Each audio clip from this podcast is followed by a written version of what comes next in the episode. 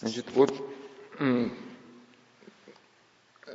попробуй теперь тогда, раз размыто было сказано, да, попробуй теперь по-другому объяснять, действительно говорить, к чему я все это сказал. И, э, значит, какое, какое место данных идей в, в общем контексте повествования. Вот мы разбираем ситуацию, ситуацию хаоса, да, что, например, ну, условно мы обозначили офисы, что ситуация, при которой ну, система стремится обнулить э, человеческую личность. И человек, который переступает через какие-то свои нормы, ну, переступая через этические нормы, этот процесс убыстряет. Вот. Э, основные идеи, которые я говорил, что, да, что вот это, еще человек убивает монотонность процесса, многих офисных, да, вот этих вещей. Но это мы обсудили, что э, ощущение давления монотонности может уйти, когда у человека родится э, внутренняя жизнь, да, некая. Вот, значит, и привел пример новомучеников.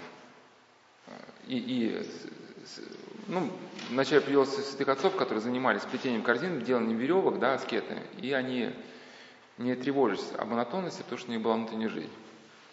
И многие же наши новомученики тоже, если...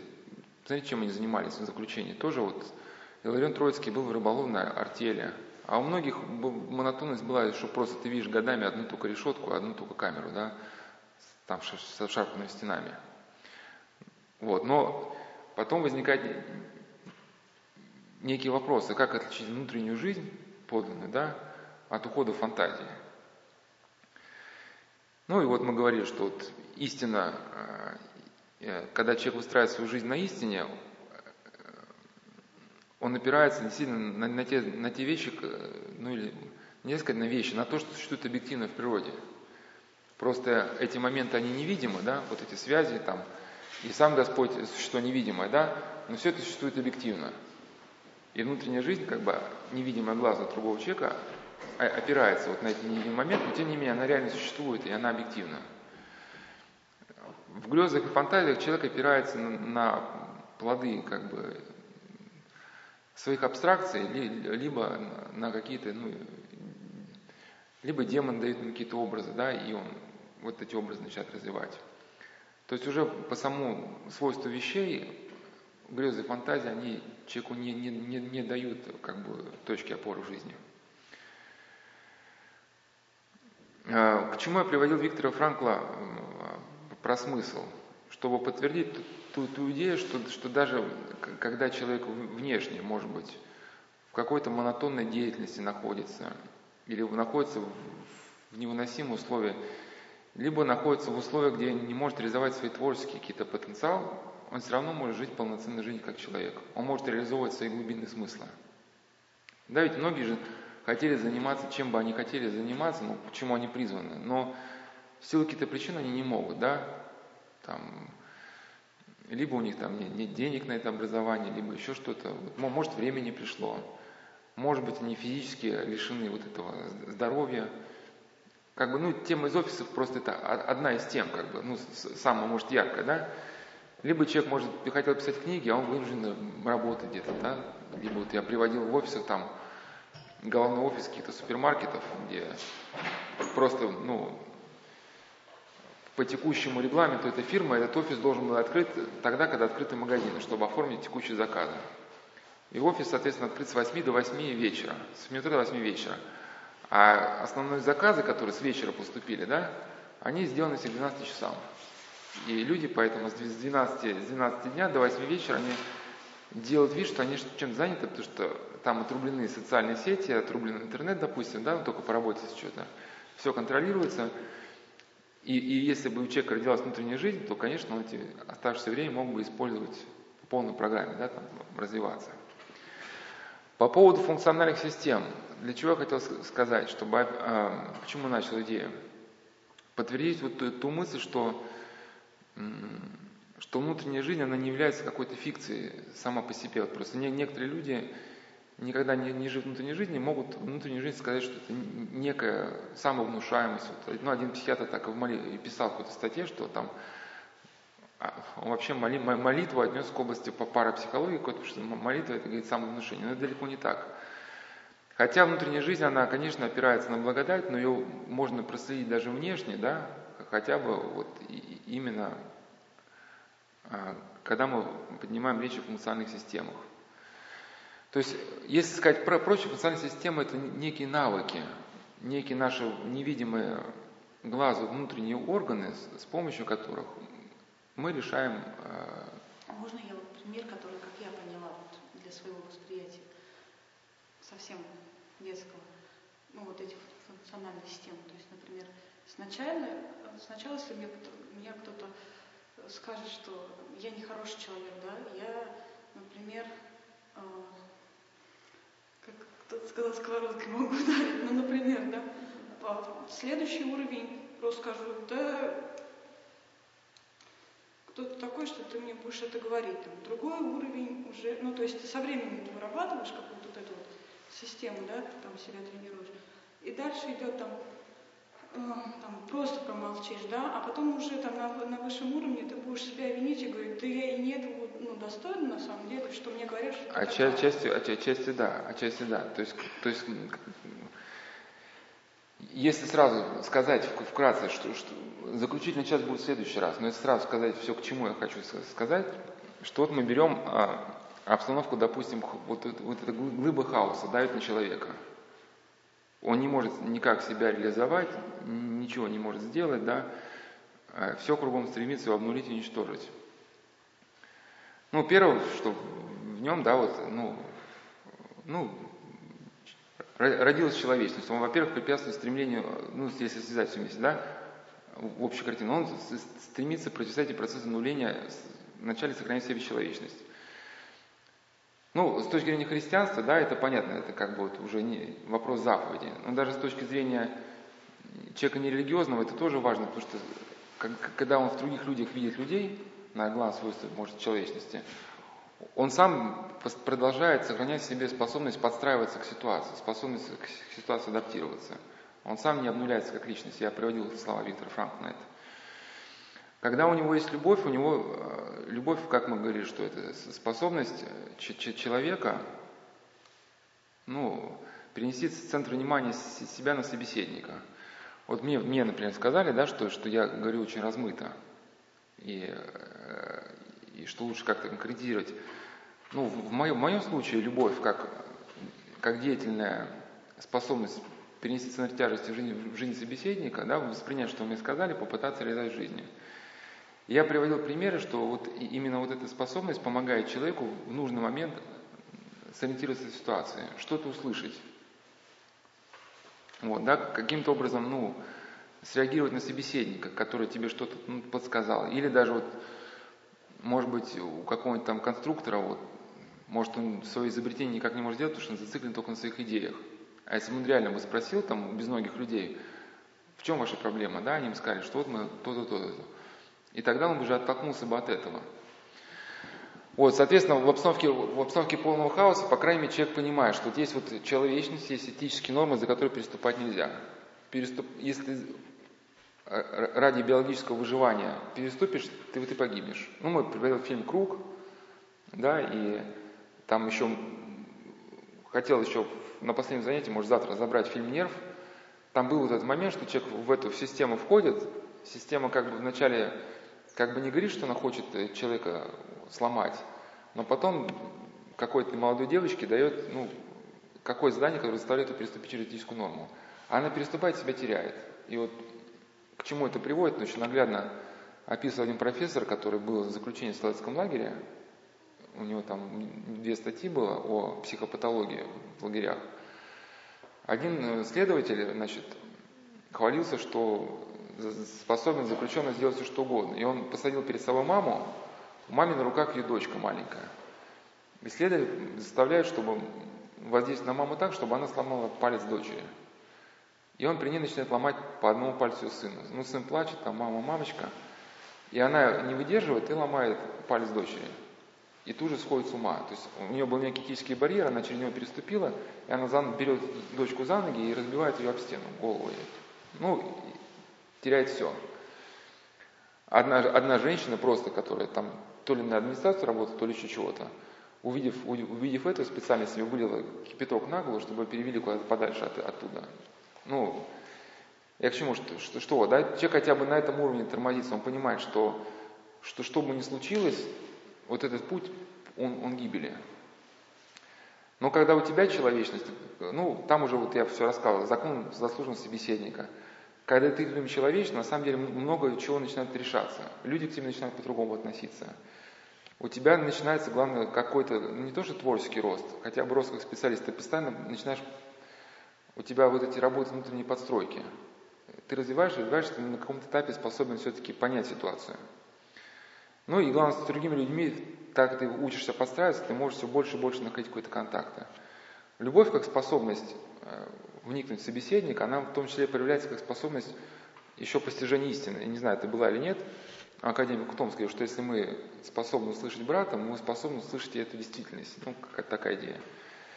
То в этой обстановке хаоса, когда ничто не понятно, ничто не определенно, может быть, прозвучит ответ. Действительно, вот, вот как, как настоящие духовники говорят, да, вот наш духовник, он же говорит очень кратко и очень как бы, ну, так ненавязчиво. И вот некий, некое такое искушение этого не услышать. Ну, не понять, это, на своей волне остаться. Да, им повторять не будет.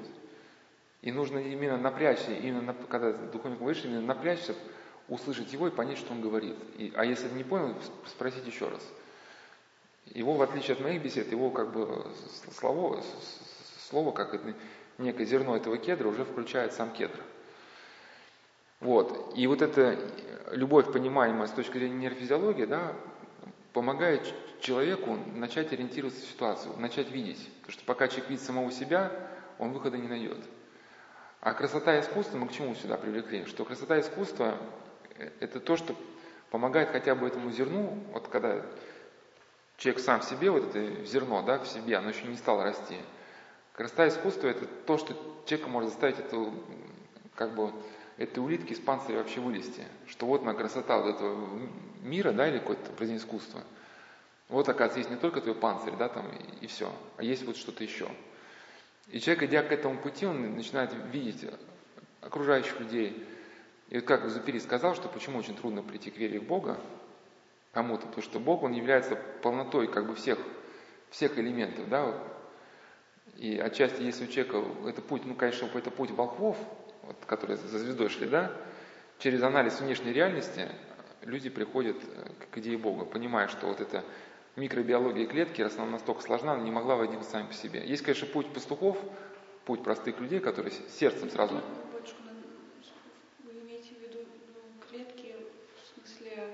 чего материального просто? Да я сейчас, сейчас не абстрагируюсь. Я говорю, что просто есть, есть путь ученых, если бывают ученые, которые просто начали путь познания, они потом приходят к идее Бога, потому что они видят, что настолько мир гармоничен, сложен, что он не, не мог один сам по себе. Но я к чему? Что, что, что, что картина мира выстраивается только тогда, когда у человека есть любовь. Это первое, что если в сухом остатке, да, любовь как, как способность найти ориентацию человека в сложной ситуации. По крайней мере, человек, который есть сюда доминанта, он спрашивает, читает, прислушивается. У него этот процесс поиска не останавливается. Не сейчас, может с годами, но он найдет решение. Вот и приводил эти фильмы «Остров», «Город город, эм, город Эмбер, это все туда же. Что там главный герой, у них процесс, процесс поиска, он, не, он продолжался, и, и рано или поздно они, они решение нашли. Значит, э, сейчас вот мы находимся на стыке между вот этой любви да, и, и жизнью сердца. То есть жизнь сердца – это некое сосредоточение человека, который в нем останется всегда. То есть если человек себя не предал, внешней жизни он может просто обрушится. Но, это, но в нем останется это зерно, да, вот как там, не знаю, ураган пронесся, там зерно упало в землю, да, потом там дождик, дождик пошел, там смочил, все, оно как бы дальше проклюнулось, вот. И мне, кстати, очень понравился поэтому совет, э, превосходные слова. Вот, не обязательно читать книгу, но там Юлия Сысоева, значит, «Дорога в страну четырех рек». Там была такая христиан, христианка, девушка Оля, ну типа сказки такой, что ли. И там ее начальник, там Андрей, значит, в нее влюбился и пошел в эту контору колдовскую, там ему зелье какое-то сделали. Он вылил эту скляночку сок, и, он, и, и демон стал ей навевать блудные мысли в отношении Андрея. Ну, это как прямо вот, ну, в принципе, это житие мученицы Устины приложено на современный лад. Она там в этих мыслях даже не смогла там что-то в храме молиться, и разговаривала с духовником, и духовник дает прекрасный совет, вообще я был поражен. Он говорит, Оля, а у нее там образование очень хорошее, говорит, со своей головой ты всегда работу найти сумеешь. А в такой ситуации ты свою жизнь сломать можешь за один миг. Поэтому, типа, сейчас не цепляйся, уходи. Найдешь потом работу, да? Типа, реши. И в этом, на самом деле, действительно мудрый совет, что человек сохранил себя, как бы, да, уж, уж вот эта цитадель, если цитадель не рухнула, то вот эти, ну, помнишь, что такое цитадель? Ну, это луга, поля, а где-то цитадель, замок. Пока цитадель не взяли, еще война не проиграна. Вот. А если бы она действительно, ну, как бы, внешне вот этот стержень бы надломился, она как бы себя потеряла. Значит, да, и вот это э, вот та самая внутренняя жизнь, которая в человеке а, останется. И мы отчасти и в искусстве про это же говорили, что Иван Ильин, когда писал о трех стадиях э, искусства, да, что, что вторая стадия, сейчас про первую не буду говорить, что просто это овладева, ну, умение выразить свои идеи техническим языком там, письменности или там красок, да, то, на чем многие художники и писатели останавливаются. Но третья стадия это, это личный внутренний подвиг, когда человек входит в глубину внутреннего подвига и находит некую идею, которую он сумеет потом воплотить. И это будет шедевром. И вот умение, уме, когда, когда человек вот именно спустился в эту глубину опыта внутренней жизни, тогда он по-новому, вот то, что ты, кстати, Елена спрашивал, и в этой ситуации он по-новому начинает эту ситуацию видеть, исходя уже ситуацию из, из, из, не из внешних факторов, а исходя из какой-то глубины своего сердца. То есть видит ее ситуацию совсем по-другому, видит, ну что ли, саму суть этой ситуации. Э, отчасти, да, да.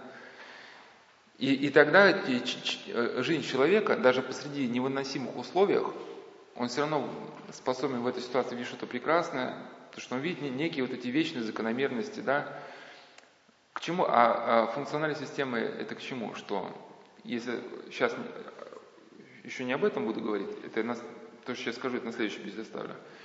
Вот когда ситуация хаотичная, как глыба на вас наваливается, ну ведь э, э, э, как бы ситуация, если в нее в этот хаос мрака вглядеться, он дискредитируется, ну то есть распадается в принципе на, ну может там на сотни, на, на 200, на 300 элементов. Вот что вас конкретно беспокоит, да, там, там меня беспокоит, что не успеваю попить там кофе там, по утрам. Меня беспокоит, что, что меня, мой начальник кричит на меня, и мне кажется, что он кричит несправедливо.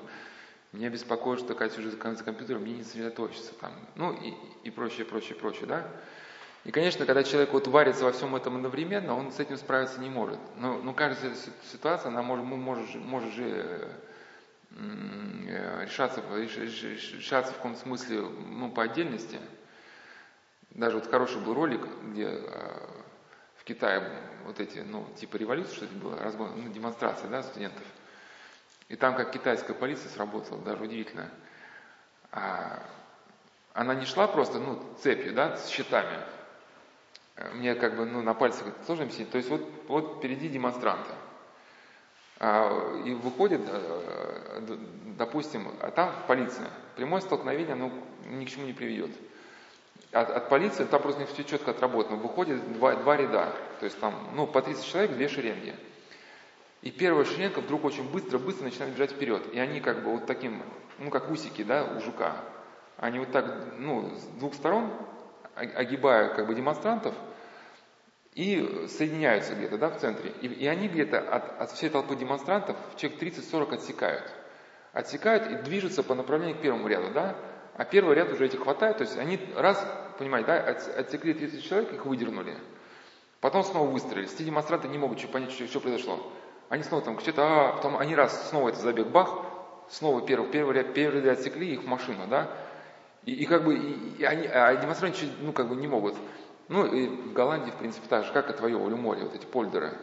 То есть они э, оградили часть моря, построили плотину, откачали воду, да, вот у них как бы уже как бы, ну, суша подана. То есть, ну, и, и вот вы учите, допустим, по отдельности какую-то ситуацию пытаетесь осмыслить. Ну, отчасти ты сказал, вот там кричит начальник, да, там. Ну, как-то, сейчас не будем, меня сейчас голова, сейчас не, не буду даже включать, что именно вот эту ситуацию. Что он там кричит или не кричит, или там не стреляется с компьютером. Вот вы осмысливали, и держите это в памяти, советуетесь там, если есть духовник или что-то читает, что-то выписываете. И постепенно у вас как бы накапливается ну, некая информация, вот именно вот, которая мог, могла бы иметь отношение вот к данному вопросу, который вас напрягает. Да? И впоследствии вот эта информация, которая, она, во-первых, она непонятна, как у нас хранится. У нас как бы, ну, никто не знает, где у нас память находится вообще. Мозг это вещь неизученная. Но функциональная система, она просто может включать нейроны из разных отделов мозга. То есть, когда у вас возникает какая-то ситуация, вы эту ситуацию осмысливали, пытались к ней, пытались к ней притереться. И вот почему важно было то, что мы говорили о доминанте. Доминанта, если в сухом остатке сказать, доминанта нужна человеку, вот так было задумано, ну, доминант это некий процесс внутренний. Был нужен для того, чтобы мгновенно человеку предоставить весь, весь прошлый опыт его. То есть, иными словами, если вы вот в тиши уединения, да, как-то вот осмыслить эту ситуацию конфликта с начальником, понимаете, как, ну, читаете а, что-то там, да, там, а, ну, допустим, о том же прощении, еще что-то. Замечательное слово есть Николая Сербского, у него книга «Беседы на евангельские зачала»,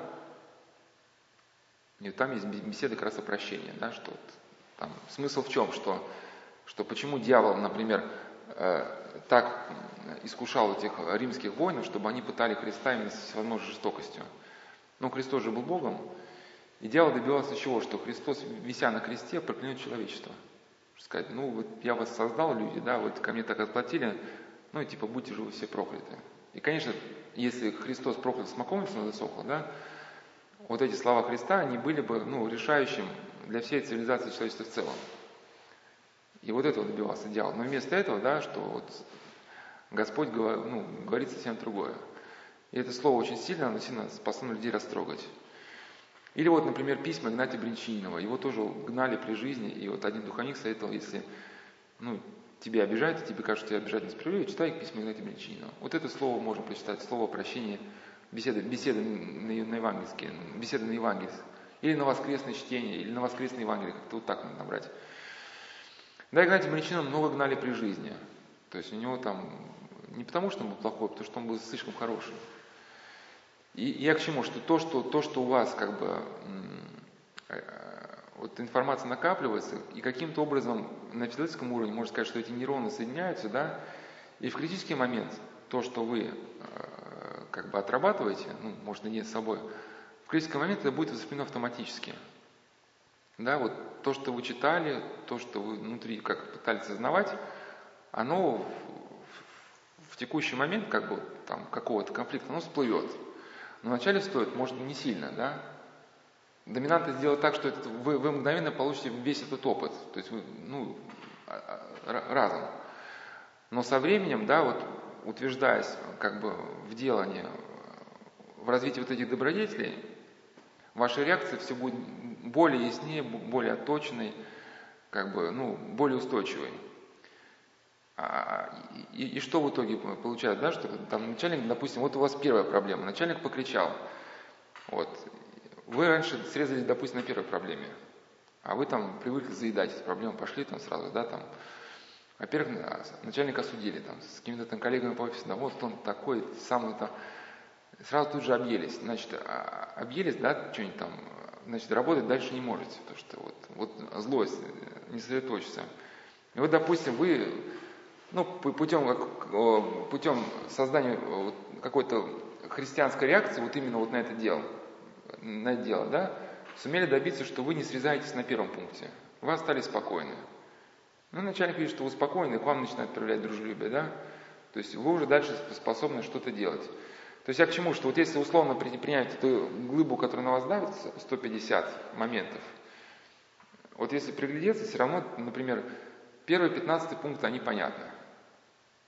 Ну, так, вы, вы их там, ну, начальника не раздражаться, ну, там, и если вы слишком много болтаете, там, например, да, там, не успеваете, ну, постараться, как бы, это ко мне, так скорее, относится, да. Да, значит, вот эти пункты убираются. А дальше получается как тетрис, да, вот вы помните тетрис, да? Два пункта убрали, другие пункты сместились. Там что-то тоже можно убрать. Или как вот, например, да, вот там, а, значит, камень выкручивали, смотрите, там какой-то ходик дальше по этой камне. Раз ты руку просунули, там еще что-то. Ну, решили, решили. Том, то есть убрали первые два пункта, вам сразу понятно, как 21, 22, 23 решать. Потому что если если вы с начальником не поругались, то вас сколько вы освобождается? У вас целый час освобождается. Времени, допустим, раньше, вы раньше сидели, нервничали, да, там грызли ногти, там, не знаю, пили кофе, вы целый час уже спокойно. У вас, 20, у вас значит, пункт, что нехватка времени, да, депрессия на, на почве объедения, там, и что-то начинает отпадать, да, и эти пункты уходят. И потом вот так дальше, дальше, ну, ну, ну это именно, с, с, с, ну, как бы с годами уходит. Но о чем идет просто речь еще, что, что Просто э, э, меня, меня в, в чем а, поразило в этих словах Кемпинский. Он, в принципе, сказал, Евангелие слава не понимаю, что вот эта способность на основании абстрактной идеи создавать функциональную систему, она имеет практически, ну, как сказать, безграничную возможность развития.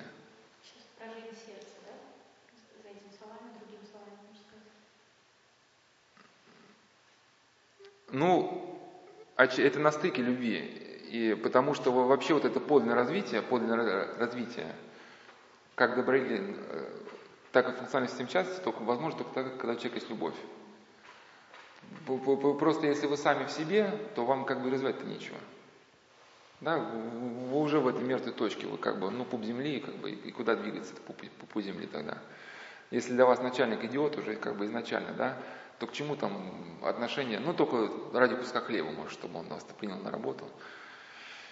Вот. И только когда мы человека любим, мы как-то притираемся к человеку, как бы, чтобы как бы и, и дело сделать, и человек остался мирен. Вот. Ну и если, да, на, на стыке сердца, то есть способность к развитию дает любовь, да, но э, по аналогии даже когда мы, мы сжаты это, хаосом или там внешне установка лагерей, там еще чем-то, Внутри человека есть безграничная возможность для саморазвития. И это будет не иллюзия, не бегство, грезы, фантазия, да? Развитие вот это подлинных христианских добродетелей, которое, возможно, с человеком будет всегда в тюрьме. И даже человек, когда будет внешне связан монотонной работой, там, который может ему не нравиться, не у всех работает, там, не все проповедники, не все миссионеры, там, не все политики, там, дипломаты, да?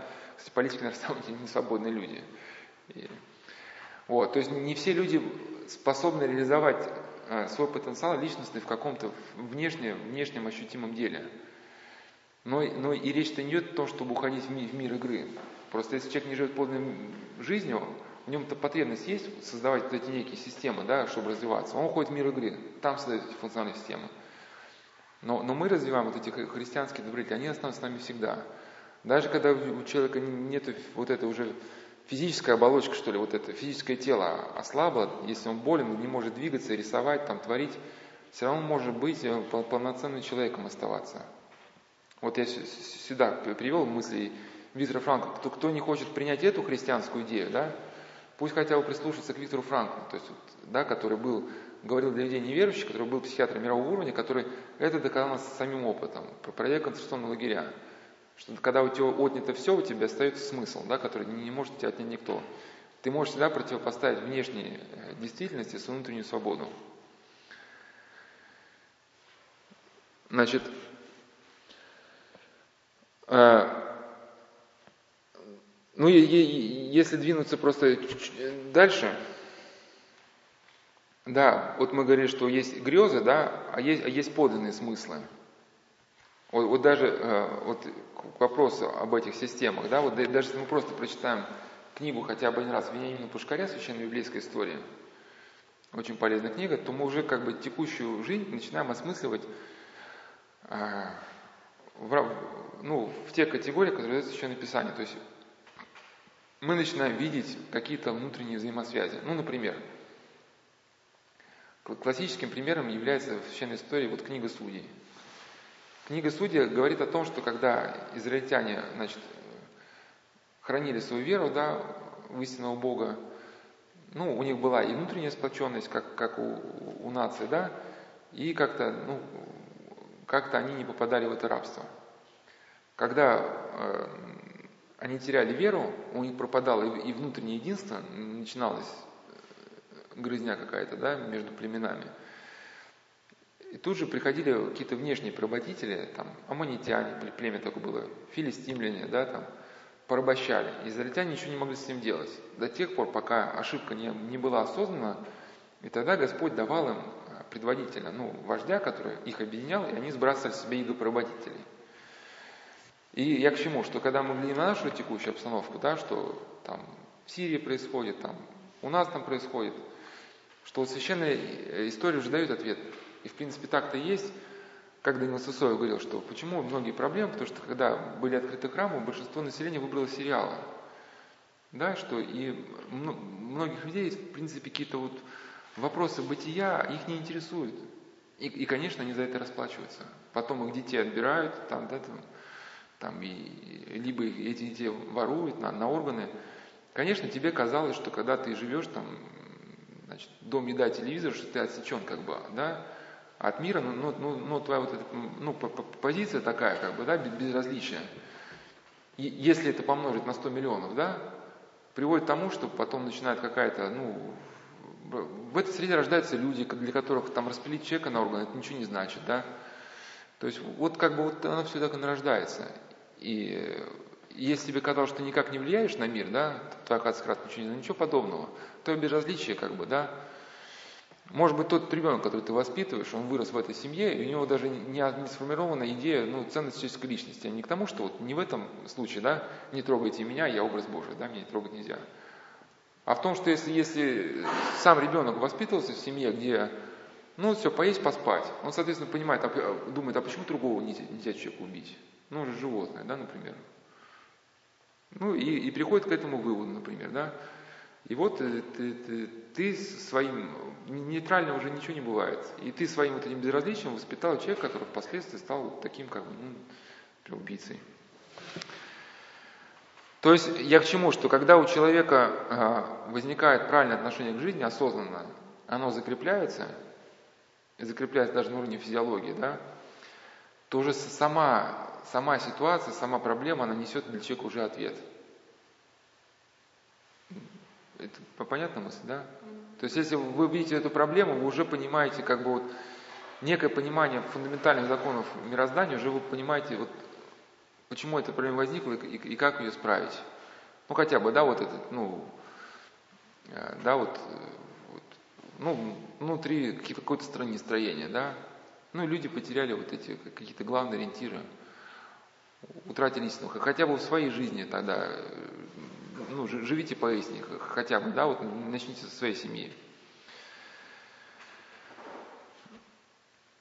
Хотя бы и для человека, хотя бы, да, когда он стеснен, э, если он это осознает, он всегда может, может найти э, путь, куда ему развиваться дальше. Ну, всегда. И хотя бы ты можешь, да, если ты стеснен внешними условиями, хотя бы ты можешь пытаться отказаться от ненависти, пытаться победить э, ненависть в себе. Ну и этот пример уже приводил, да, что, что, что вот как бы вот э, к теме офиса, да, вот э, ну и, и внешнего хаоса, и внешней среды, что мы приспосабливаемся, и, и, и наше приспособление уже носит характер какой-то закрепленной реакции, ну, положительной реакции. Я вам рассказал про одного духовника, который там, значит, в виде, как, как пришел навестить одного человека, которому делали капельницу в больнице, и он видел, что капелька падает, слышал, да, это? И говорит, вот, вот, капель, удар капельки, ну, ну видит, да, капельница, там видно кап, кап, это, говорит, читай по, по слову Иисуса молитвы, смотри на эту капельку и говори, Господи Иисусе Христе. То есть этот, этот человек вроде лежит, но он уже занимается от безделия, его внутренняя жизнь как получает какое-то насыщение. И приводил эту пытку. Ну, хотя с оговоркой, что я, может, не правомочный проект, потому что я ее не, проходил, но вот заключенные сходили с ума, когда лампочка загоралась выключалась. То есть вот специально так пытали. И человек не мог адаптироваться вот никак вот к, к, к этому явлению. Да? Ну, и, ну, ну как можно адаптироваться? Вот создать новую функциональную систему. Посчитать, сколько, допустим, период загорания лампочки потухания. Да? Ну и, например, подобрать, может, молитву, вот, вот именно там, сколько-то секунд лампочка загорелась, потом потухла. И так 24 часа в сутки. И люди, ну понятно, на каком-то этапе сходили с ума просто. А вот там «Отче наш». И лампочка загорелась, там «Отче наш». Потухло «Отче наш». И получается... Ну или да, и, и, и получается лампочка, она пытается вас уничтожить, но, но в итоге вместо того, чтобы вас уничтожить, она вас она, она все более и более призывает вас к молитве, то есть все более и более укрепляет вас внутренней жизни сердца, которое все более и более способствует тому, чтобы вы, как бы получали некие навыки противостояния этой среды. И вот я хотел бы несколько э, привести еще слов э, из э, жития Иерофея Дедоскала. Я их уже приводил в, в, в других лекциях. Вот, э, летник Ерофей Дедоскал. На фоне, на фоне это житие считается, как вот есть инструкции ну, для, для внутреннего пользования. Вот это житие считается не просто житие, это житие считается ну, какой-то да, инструкцией к монашеской жизни. Почему? Потому что Ерофей дедоскал. Ну, дедоскал. Дедоскал. Ну, дедоскал. Дедоскал. Ну, учитель там, да. Потому что вот какие-то вещи, к вопросу о лаконичности, какие-то вещи, которые где-то, ну, говорятся в принципе правильно, но там именно вот для чего нужен старец в общине, для чего нужен духовник вообще человеку. Э, и главное, что его книга является вообще зримым комментарием к учению еще академика Томска доминантов. Значит, целью, когда, а, когда отец Серафей стал старцем, его целью стало обрезать страстные ростки в послушниках, прежде чем в недрах сердца они прорастут в привычку и переключат на себя механизм восприятия души. Вот тут всего лишь одно слово, насколько оно невероятно насыщено. То есть, понимаете, вот в этой ситуации, и у человека есть ну, страсть, некая, некая страстная э, реакция человека на происходящее. Да, вот что кто-то вам что-то сказал, у вас гнев. Какое свойство гнева? Тут сказано, переключить на себя механизм восприятия души. В состоянии гнева у человека, человека держит идея собственной правоты. Он не способен понять свою ошибку, и он считает, что он прав во всем. То есть именно в состоянии вот этой страсти у человека меняется восприятие действительности – адекватно действительность он видеть уже не может. Все, перед ними, вот я подробно рассказывал про, как раз про двойника и собеседника.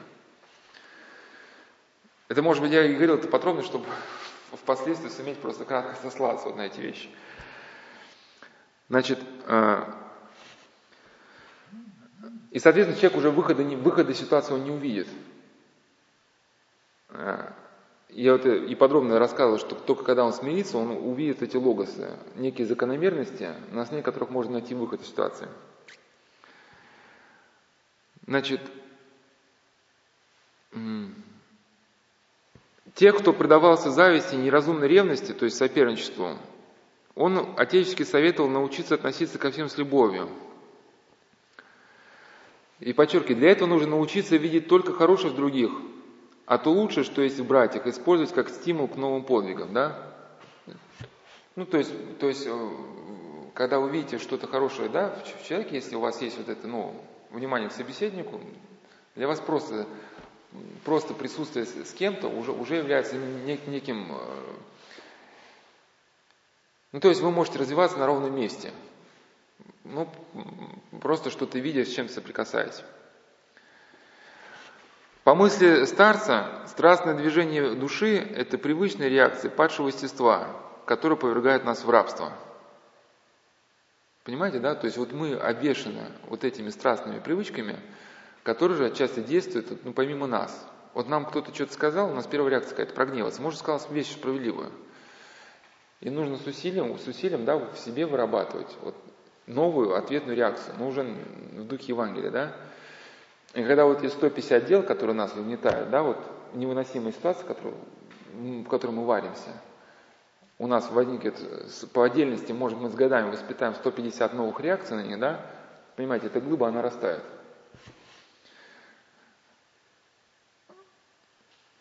Чтобы освободить ум послушников от мирского мудрования, что такое мирское мудрование?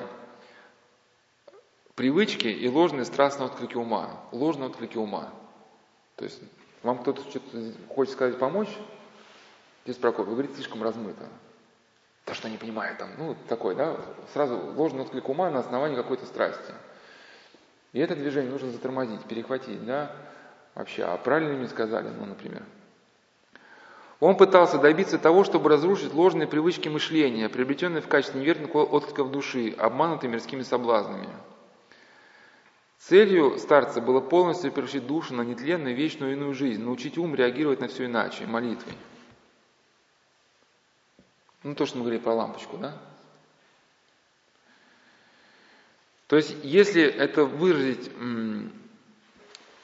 в русле наших всех, всех прошлых бесед, соединить с беседами, да, то вот он пытался сформировать у людей какие-то христианские, э, христианские реакции на какие-то события, когда у человека вот эти возникают некие христианские реакции на основании Евангелия, мы это обозначили как ну, некие доминанты, да, вот движение, движение как бы, да, нейрофизиологически, то когда у человека вот эти христианские отклики начинаются, то, соответственно, человек же смотрит э, ну, на мир вот сквозь ну, сквозь, э, что ли, стекло своего внутреннего состояния, да, вот замечали, когда вы печально, уныло, там, не выспались, весь мир кажется, да, таким уродливым каким-то. А когда причастились, там, настроение такое приподнятое, и вроде жить можно, да, особенно если поели еще хорошо, да, еще выспались, все, и жить можно. Ну, соответственно, вот, э, если тот же самый начальник, опять-таки, ему вернулся, да, вот он там накричал, и вы обиделись. Все, вот, вот вы смотрите уже на мир сквозь призму своей обиды. И уже в этот день все для вас здесь невыносимо. Да, это как еще Тихон Шевкунов, очень замечательно, хоть он не упоминал слово доминанта, но он просто писал в своих книге «Святые святых», что когда он был послушником в Скопчерском монастыре, ему поручили чистить там канализационные ямы, что-то такое. Он сказал замечательные слова, что когда смотришь на мир из канализационной ямы, мир тебе видится очень несправедливым. Но ну, все идут на службу, да, такие радостные, довольные. Один я сижу, сижу и чищу, чищу вот эту ну, трубу и воняю при этом, да. И мир, мир мне кажется очень несправедливым. Вот, ну, соответственно, если вот христианский отклик, то тогда и как бы и все по-другому, ну, начинает восприниматься. И приводил пример, это классический пример Виктора Николаева, для которого во время войны в Афганистане он приехал в Кабул, он видел вот эту войну, вот эти, да, пытки, ужасы, и вот это он видел все в мрачных красках. Но когда в нем проснулось сострадание к одному воину, да, который тяжко страдал, он даже увидел, что на самом деле не все так страшно в этом мире, что вот, вот оно небо, оно не только небо войны, но в этом же Кабуле живут люди, которые там живут, как-то общаются. Ну, трудно провести, конечно, грань, где момент человеческий, то есть нейрофизиология, а где уже вот прикосновение благодати. Но мы эту грань, э, значит, проводим, конечно, да, вот эм, Сейчас, то есть раздельно. Значит, первая мысль, что трудно провести грань, где э, благодать, а где, собственно, человеческая. Мы...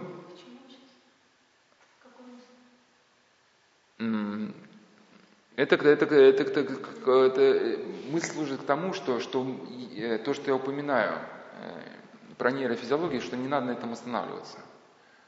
Что, опять же, что, что, как ты правильно сказал, что если кого-то путают эти термины психиатрические, что, что, что это не, не является полнотой. Это для нас просто мы человеческий фактор просто рассматриваем, потому что ну, присутствует, но надо понимать, что это не только он. А давайте лучше меня будете просто останавливать, чтобы не ждать от меня как, конкретики. И я буду учиться конкретике, и вы будете все понимать. И на самом деле в этом ничего плохого нет. Я же вас попросил как баба. Да, что, что на самом деле я вот когда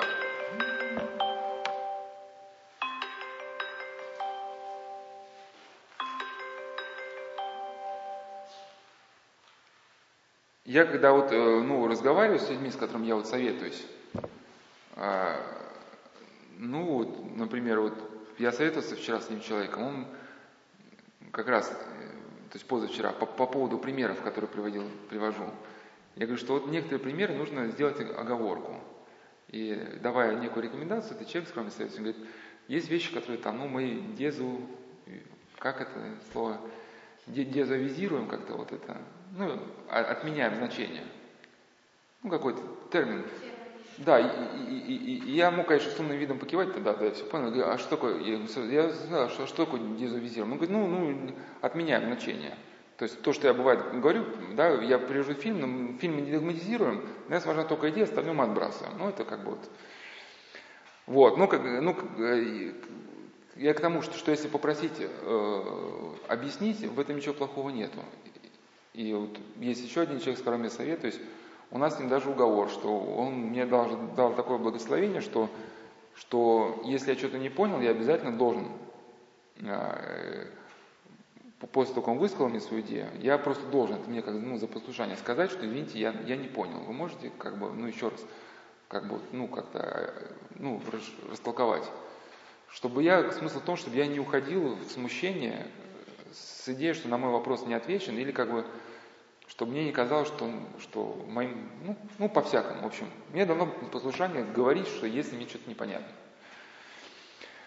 В общем, э, почему не, э, не нужно останавливаться на этих э, только человеческих аспектах?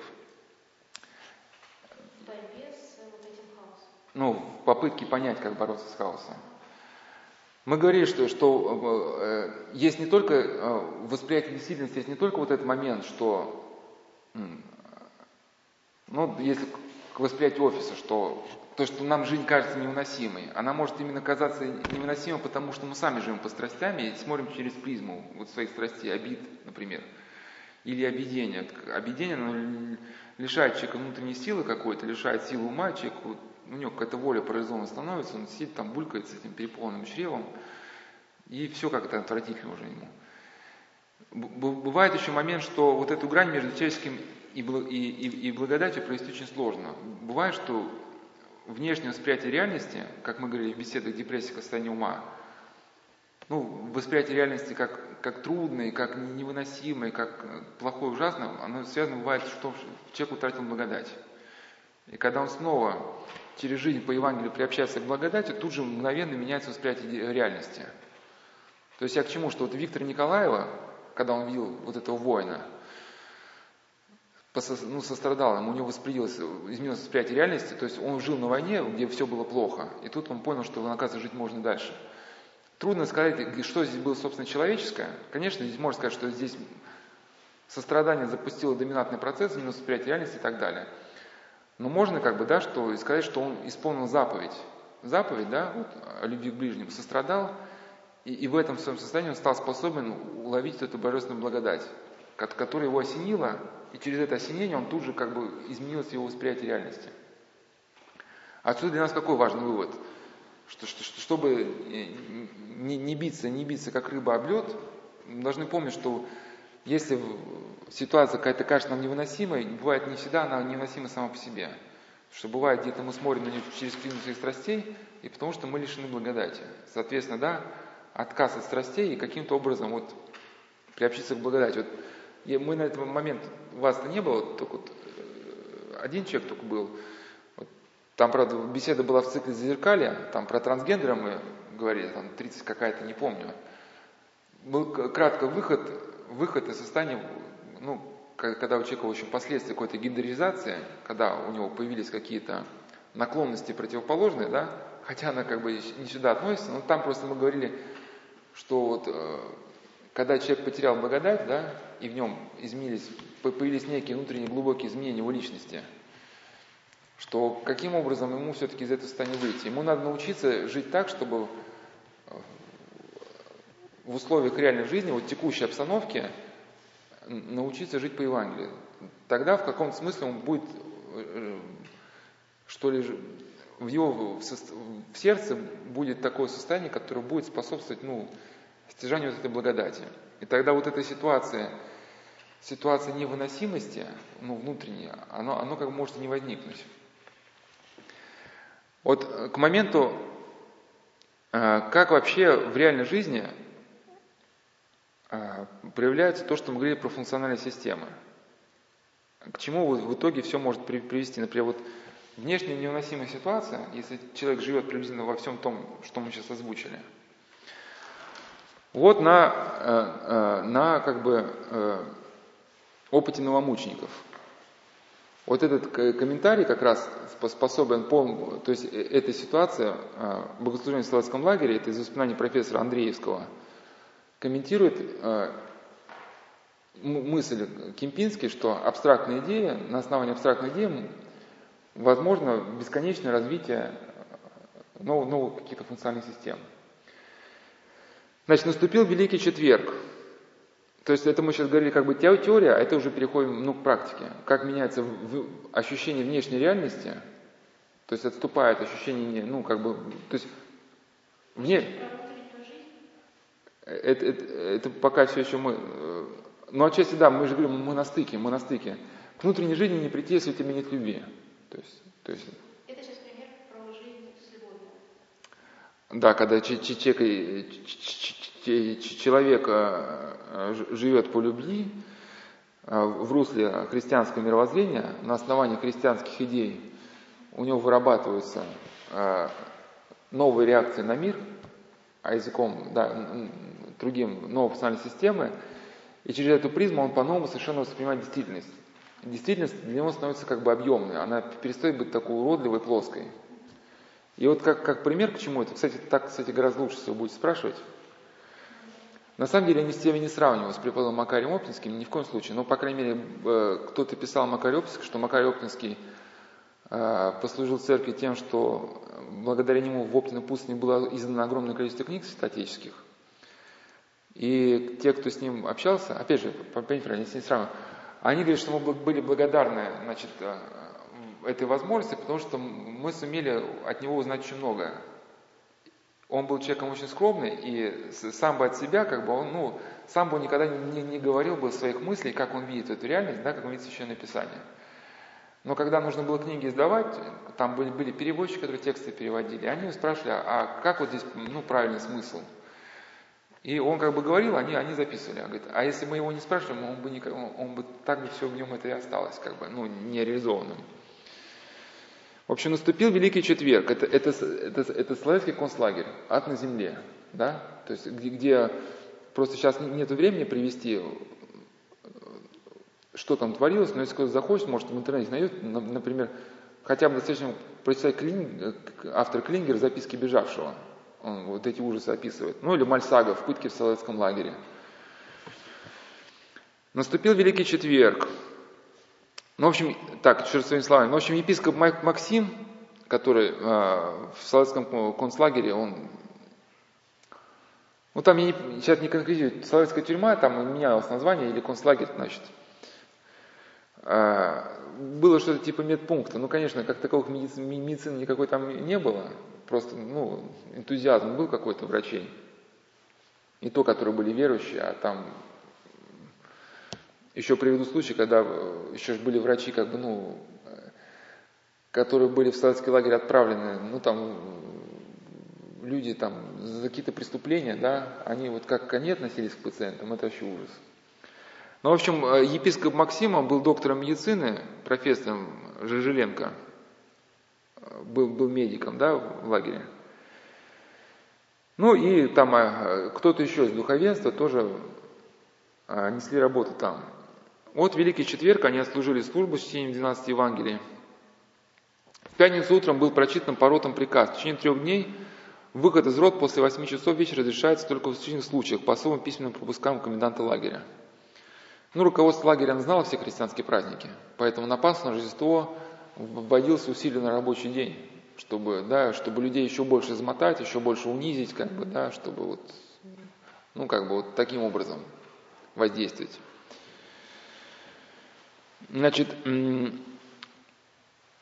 после, э, к 7 часам вечером, когда мы вернулись в камеры, после 12-часового рабочего дня к нам пришел отец Николай и сообщил следующее. Плащаница в ладонь с величиной написана заключенным художником – Богослужение, чин погребения состоится и начнется через час. Где, спросили мы. В большом ящике для сушки рыбы.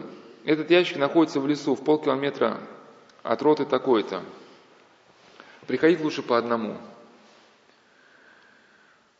А, значит, а, вот и лес. Стучим три два раза. Входим. Внутренность ящика превратилась в церковь. На полу на стенах еловой ветки теплятся свечи, маленькие бумажные иконки, маленькая в ладонь с величиной плащаницу утопает зелени веток. Человек десять молящийся. Началось богослужение шепотом. Казалось, что э,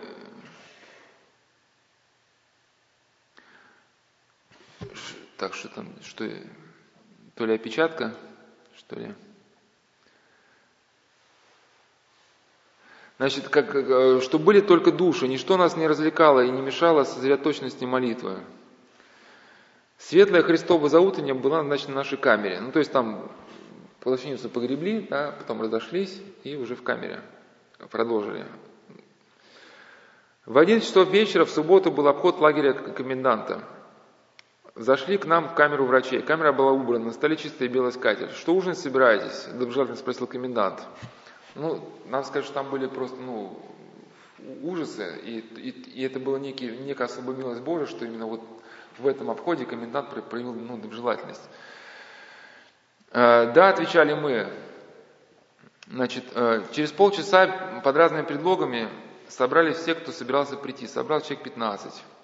А за утреннее обедня пролетели быстро, необычайно, духовно радостно. Сели разговляться. На столе были куличи, пасха, крашеные яйца – Около трех, трех часов разошлись. А около четырех часов утра внезапно новый обход коменданта. Вошли нам в камеру. «Что, врачи, не спите?» – спросил комендант. И тотчас добавил, ночь-то какая, и спать не хочется, и ушел. Ну, что-то, может быть, и у них было. Помните, как в этом фи фильме, там, может быть, этот поп, да, там? Там один из этих, э, ну, кто встал на сторону немцев, пришел, пришел под Пасху или какой-то праздник, да, что-то бутылка к этому, к священнику – Говорит, а вот я в детстве-то тоже был. Ну, что-то внутри-то говорит, что-то там, да. Или вот знаменитый рассказ про Троицкого, что когда он спас одного надзирателя, вот есть шуга, которая в море уносит лодку, и когда они, комендант стал уносить в открытое море, ну не комендант, а кого-то надзирателя, епископ Иларион на лодке поплыл, вытащили его, и он тоже кому-то, заключен говорит, а день-то сегодня какой, типа, а пятница сегодня какая страстная, да, то есть, ну, столкнувшись вот с этим подвигом христианской любви, у него что-то такое вспомнилось, ну, может быть, у этого комендант не стал всех разгонять, может, что-то вот шелохнулось, не знаю.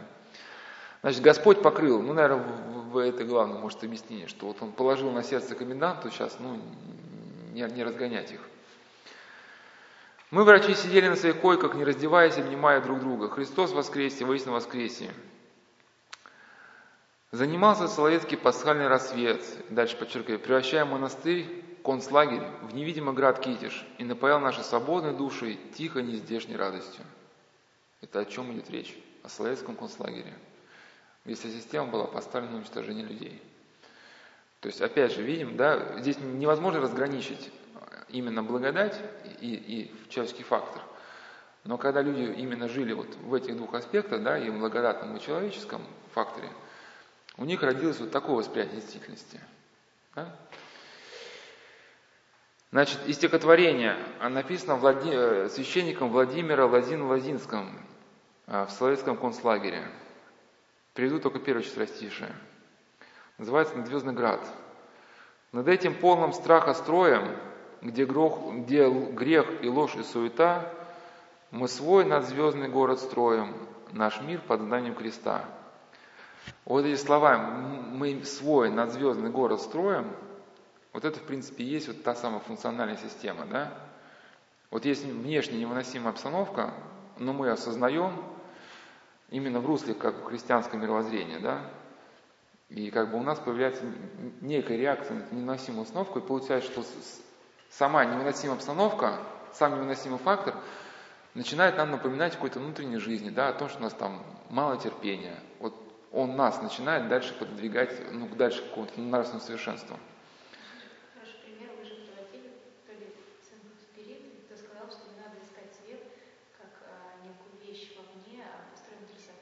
И он озарит тебя своим светом, да.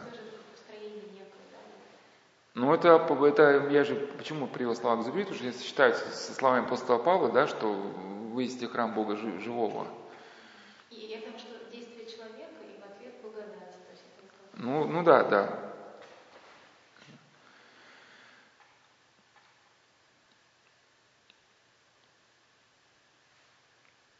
И вот, вот, это, вот эта идея, да, Ерофея Дедоскала, что страсти – это движение души, привычная реакция падшего естества. И вот его вот эта идея, что его целью было полностью приучить душу на нетленную вечную иную жизнь, научить ум реагировать на все иначе молитвой. Как она, например, описана, вот эта идея, а, в одном из письме священномученика Иоанна Стеблина Каминского – Невероятно, конечно, у нее письма. Вот, вот кто считает, что православие – это религия бабушек, вот можно прочитать, конечно, вот письма Яна Стеблина Каминского. То есть, во-первых, он был морской офицер. А, морской офицер, чрезвычайно устремленный. И когда он стал священником, ну, он был с детства воспитан в христианстве, это именно христианское воспитание, наверное, и не дало ему сломаться. И он свою целеустремленность, он употребил вот именно в духовной жизни какой-то, да. И у него необыкновенно глубокие мысли вообще о личности человека, там, о пути человека, вообще, ну, это потрясающе. Вот там как раз вот небольшая брошюрочка с его письмами, это там, если у нас там все долго, как все, все как бы там, все вот так, как бы, ну, может где-то и не конкретно, там все чрезвычайно конкретно и настолько емко, что можно очень долго размышлять просто над каким-то абзацем. Опять же, вот, вот, вот эти слова а, Э, то есть он пишет, пишет, опять же, вот из среды вот этих адских условий. Не впускайте не только злобы, но и досады в сердца ваши. Старайтесь жить любить друг с другом, взаимно прощая все обиды. Сдерживайте себя в каждом слове, в каждой мысли. Горите пред Господом, как чистые восковые свечи, старайтесь, чтобы современный ветер не затушил вас ваш огонек – Старайтесь защищать его от дуновения мирских страстей и суеты, чтением Слова Божия, особенно Евангелия и посланий апостольских на русском языке. Впрочем, во всем этом успейте, если будете постоянно упражняться в молитве. Не от себя учил вас молитве Иисусовой, Господи Иисусе Христе, Сыне Божий, помилуй меня грешного. Эта молитва возрастила многих подвижников благочестия. Повторяйте ее непрестанно, хотя бы с холодной душой. Сам Господь согреет ее за постоянство вашего к Нему стремления. Ну, мы говорили, да, там аскеты вили веревки и молились. Ну, об этой молитве я уже говорил, что очень хорошее есть поучение. У меня в электронном виде есть, могу дать. Да, письма из Соловецкого лагеря. Письма из Соловецкого лагеря, священномученик Ян Стеблин Каминский, издание Свято-Тихоновского института. Я, это вообще бесценно. А очень хорошее поучение об Иисусовой молитве, я уже... Ну, да, да, очень хорошее получение об Иисусовой молитве, наверное, самое лучшее, что вообще, ну, я видел, мой, это вот э, написал, опять же, в годы гонений священник Антоний Галынский-Михайловский. Называется «Молитва Иисуса Божественной благодати». Он написал это поучение вот именно кратко, потому что не было духовных книг вообще тогда. Не было ни ксероксов, ни электронных почт. Современному поколению тяжело представить, что было время, когда не, когда не было интернета. Да, было время, когда все переписывали от руки. И он написал именно предельно, предельно краткое, краткое учение об молитвы, чтобы люди могли в полном отсутствии духовной литературы опереться на него. именно в 50, ну, я не помню когда, но именно в годы гонений. Была же там не только первая волна, там, сталинские гонения, еще были хрущевские. Вот, и отчасти некоторые мысли там были изложены, у нас на сайте есть беседы, значит, с чего начать приступая к деланию молитвы, а, несколько слов о молитве и духовном руководстве, ну хотя бы основные положения, на которые можно обратить внимание. Теперь вот, да, да значит, э, уже э, подвигаясь уже вот непосредственно к завершению, к завершению вот этого всего раздела,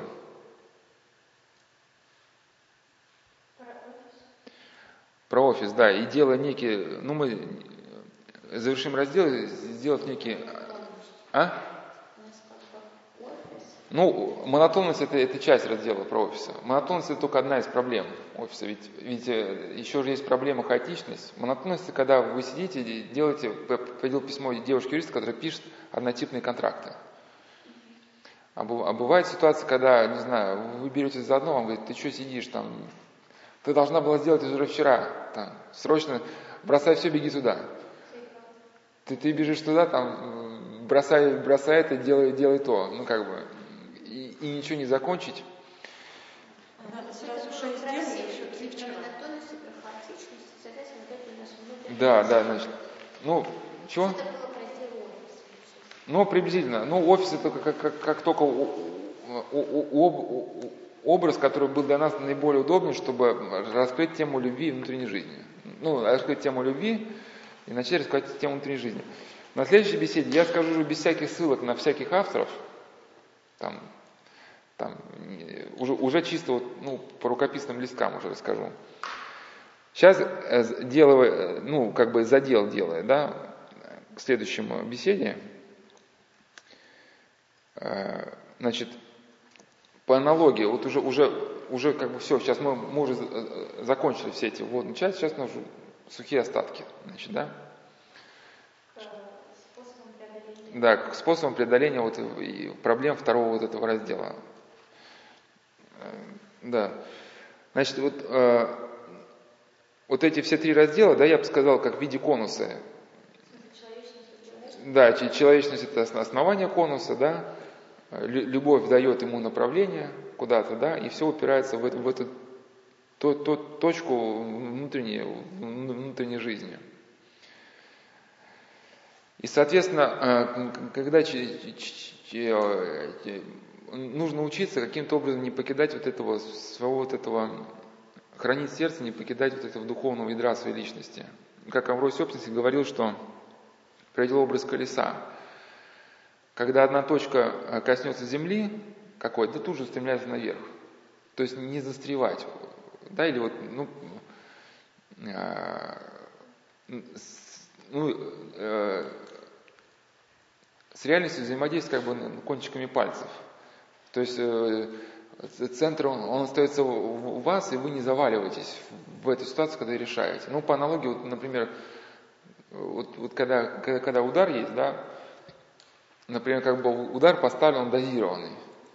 То есть человек там бах, он как бы, ну, удар произвел, но центр остался, как бы, да. Когда человек, э, видели, может, когда люди так, ну, уличные, может, в кино какие-нибудь потасовки, когда он бьет, он, его корпус идет вслед за кулаком. И такого человека только за руку дер, дернуть, и он как бы он уже падает. И, и бывает, что когда, когда вот дело какое-то мы делаем, в принципе, мы, мы летом, когда тему стресса разбирали, да, что, что происходит? Мы дело какое-то делаем и заваливаемся туда целиком. Оно, конечно, нужно, нужно как бы отчасти иметь вот этот удар, что когда ты делаешь какое-то дело, ты в удар вкладываешься всей массой. Но вложиться в удар всей массы, это, это не значит, что ну, заваливаться корпусом. Ложиться массам, это, то есть масса это вот сделать так, что все твои как бы, ну, факторы, твоя скорость, твоя масса, там, все, все входит в одну точку. И получается даже такую силу неимоверной. Ну, как бы максимально для тебя возможно. И, конечно, как, когда мы что-то делаем, это, ну, применительно к делу, это что мы делаем, делаем с душой. Не холодно, с душой, с интересом, да, ну, с, с ревностью в хорошем смысле этого слова. А заваливаемся, это когда вот, например, нужно там что-то делать. И мы прямо целиком, и сердцем, и телом, и умом, и, и погружаемся туда. И, и, соответственно, ну как бы у Авы это было поучение, что, например, говорит, что, что сделать какое-то дело, э, это, ну, вот по функции, да, это одна восьмая. Сохранить при этом внутреннее устроение – три восьмых. И то есть, если вам нужно сделать какое-то дело, но вы при этом ругаетесь с другими людьми, теряете внутренний мир, то вы теряете гораздо больше, чем могли бы приобрести. Понимаете, да? То есть, если дело действительно не удается сделать э, без потери внутреннего мира, оставьте это дело. Конечно, здесь речь не идет о каком-то, ну, таком равнодушии, типа, я ничего не буду делать, чтобы сохранить внутренний мир, да? На самом деле, у человека, который внутренне равнодушен, он не сохранит внутренний мир. Вот люди спрашивают, где разница между спокойствием и равнодушием? Смирением, да. Просто у человека, когда смирение, у него на сердце внутренний мир есть. У человека, который не смирение, а который равнодушен, он ничего не делает из равнодушия, у него внутри тревога. Он все-таки осознает, что он что-то не доделает. Опять же, может быть, кого-то это, не знаю, запутает, не запутает, но Елене а, будет, будет, может, близко. Что вот эти, то, что мы идеи, на самом деле, говорим про внутреннюю жизнь, про, про совесть, они на самом деле очень востребованы, ну, в мире менеджмент технологий. То, что вот современная концепция, например, GTD, ну, GTD, Getting Things Done, она, ну, это некая концепция, которая, вот, например, у вас есть вы там топ-менеджер, и у вас там миллион дел, у вас там четыре филиала, и вы там, у вас там 500 звонков в день нужно делать, вас просто вынос мозга. И вы буквально сгораете, там, там алкоголь, наркотики и все. Ну, э, идея какая стоит? Сейчас не буду технически, конечно, я говорил, что вот хотелось бы, да, эта тема интересна, чтобы... А, эта идея, она эти все системы технологий, когда они становятся философией жизни, заводят человека в новый тупик. Там не надо обольщаться, сказать, что думать, что они сразу выход обещают. Просто э, если эту систему рассматривать просто как можно как инструкцию к вождению поезда, вы же, не знаю, не общаетесь с детьми, руководство инструкции по вождению поезда, да? И поэтому система ГТД надо знать, что ее место в мире, ну, в вашем мире вот, вот здесь. Что удельный вес понятия, вот эти системы 0,5%, ну, в целом ну, как вот если ваше внимание представить в виде диаграммы, да, 0,5%, сколько там. Ну, в чем основная идея? Что у него там, конечно, есть хитрая система списков, но, но самое главное ядро этой системы – освободить оперативную память лишней информации. То есть попытаться создать такие условия, организовать рабочее место таким образом, чтобы там организовать систему ваших записей таким образом, ваше перемещение в пространстве таким образом – чтобы ваш ум был по максимуму свободным. Да, то, то, то, то, есть, то есть оперативная память, чтобы не была занята телефонами, там, там, прочее. Телефоны все выносятся в внешние списки, ну и причем это только пол, пол правды. Потому что если вы просто записали где-то бумажку с телефоном, но ваш мозг знает, что вы эту бумажку потеряете, то вы должны записать, заранее просчитать свой путь в реальности в этом офисе таким образом, чтобы эта бумажка в нужный момент, в нужное время всплыла. Или вот там у вас там папка, там телефоны. Либо я когда там э, изучался в этой системе, там, значит, там нужно было мне передать что-то врачу, там я на следующей неделе шел в больницу, мне спросили что-то врачу, а я тоже хотел что-то врачу передать. Говорит, так, как бы не забыть передать это врачу? Я сразу, так, что я буду делать в больнице, что я буду читать? А, я буду читать книжку, так, какую книжку я буду читать? Так, с каким языком пойду? Я вначале выяснил, каким языком пойду, книжку буду читать, и где закладка книжки, я прикалываю скрепкой значит, э, записку для э, этого врача. Я уже забыл про этого врача. Ложусь, мне стоит капельница, открываю книжку, и там, вот там, значит, передать сестре, там, тут, тут, я.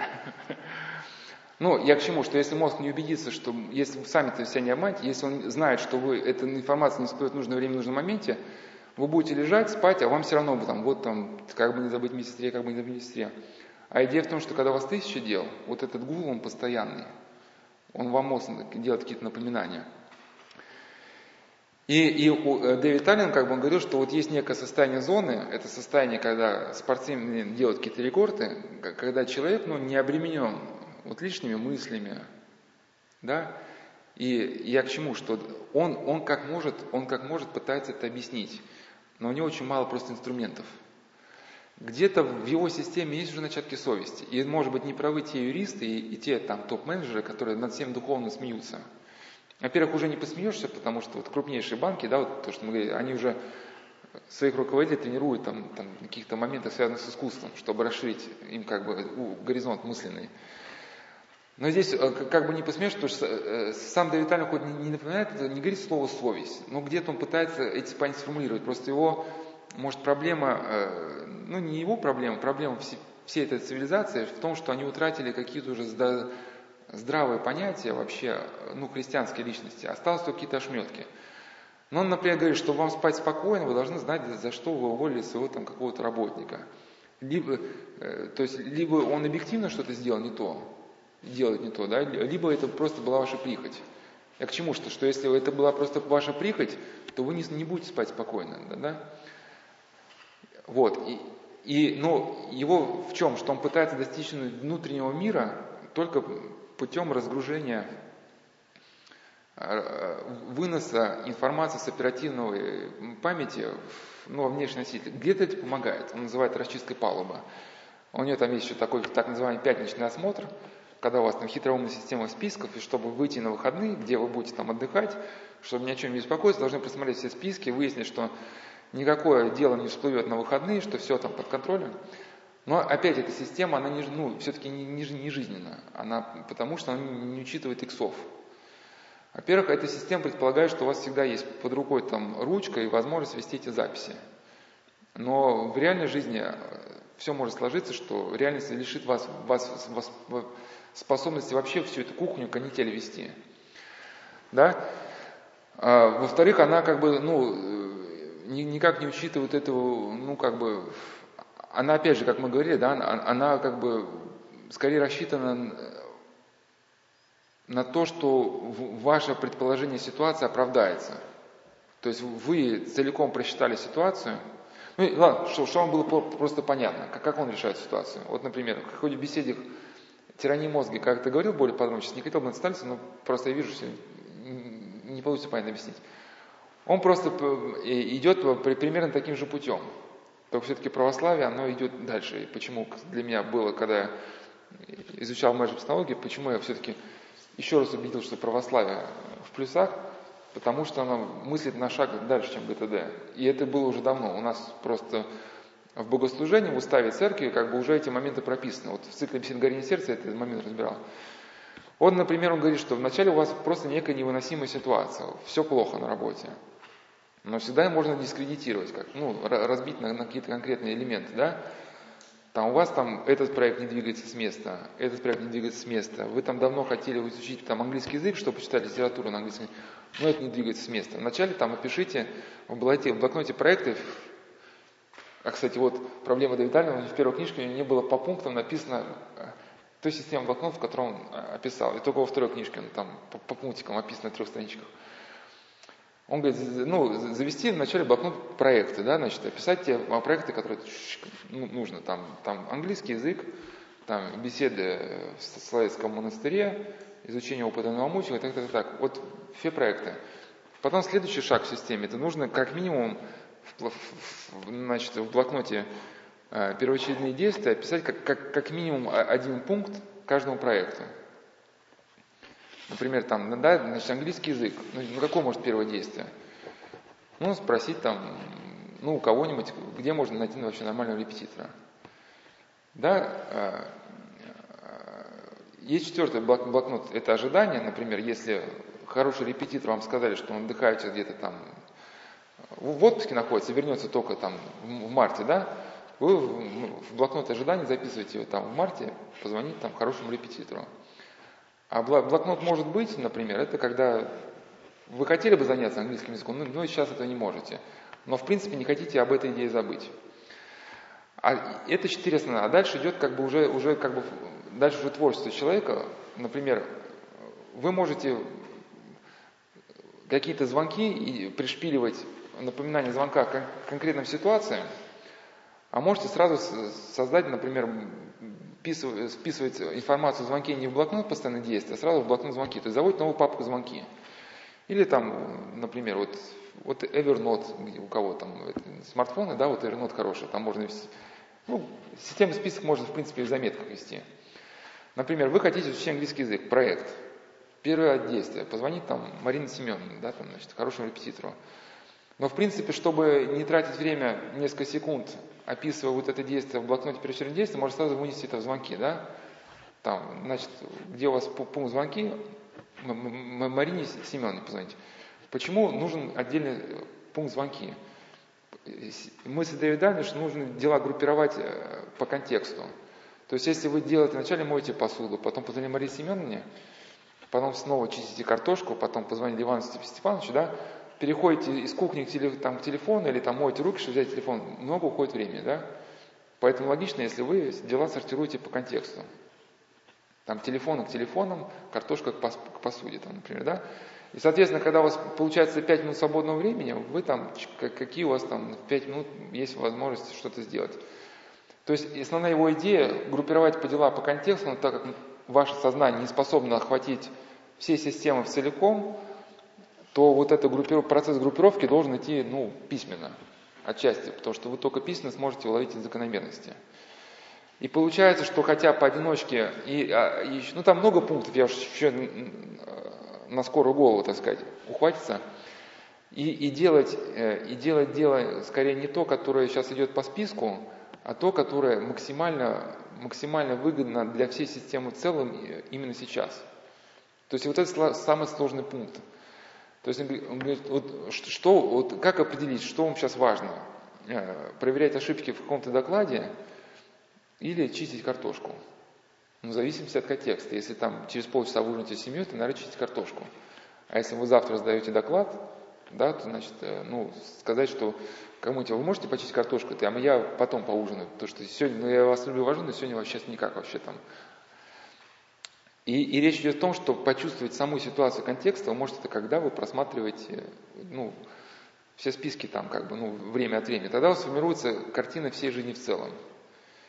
Кстати, почему здесь православие в плюсах, в чем уязвимость его системы?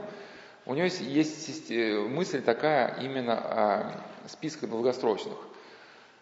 Вам нужно как бы ориентироваться, ну, отчасти я, я эту идею в беседы включил, может быть.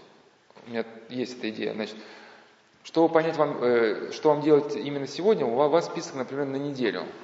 Он, кстати, не сторонников делает списки вот такие, что дел, дел, дела на понедельник, например. Там, сходить в магазин, почистить картошку.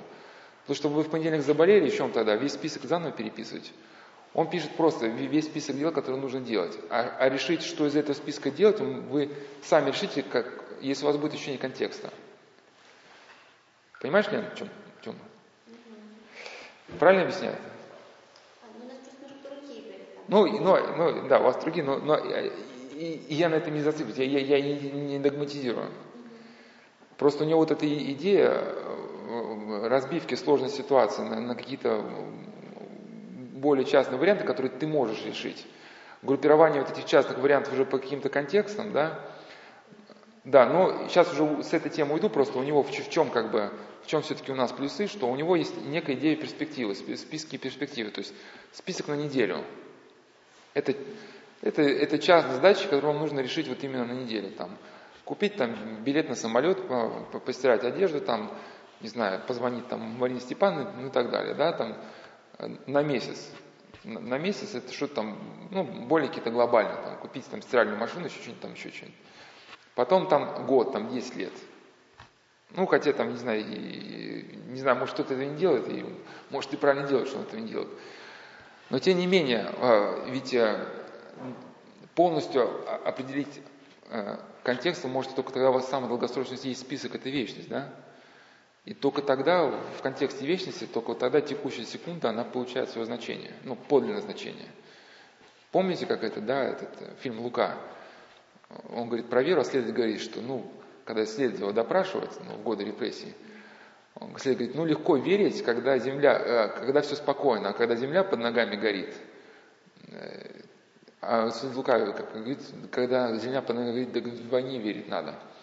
То есть, ну, грубо говоря, вы сидите в офисе, да, если вы рассматриваете ситуацию только, ну, в рамках года, там, вам нужно стать там кем-то там помощником или еще кем-то, или там, то вы можете себе позволить, там, допустим, ну, и попсиховать еще что-то. Но если вы рассматриваете дело в контексте вечности, вы понимаете, что в контексте вечности вот ваш психоз, да, он может ну, ну, нести для вас какие-то ну, катастрофические последствия, да, и поэтому уже текущая секунда получает некую наполненность. И, кстати, Виктор Франкл говорит, что когда нет у человека ощущения перспективы, он, он погибает. И вот именно христианство, оно дает это ощущение перспективы. И вот это не помню, у кого было, это даже почему вот здесь нужно помнить о вечности. Даже, даже когда мы говорим о земном. Это, значит, один священник в школе, кажется, рассказывал, говорит с детьми, и там один там отличный, говорит, ну что он, типа, рассказать о религии, зачем она нужна? Мы без нее там, типа, как бы, ну...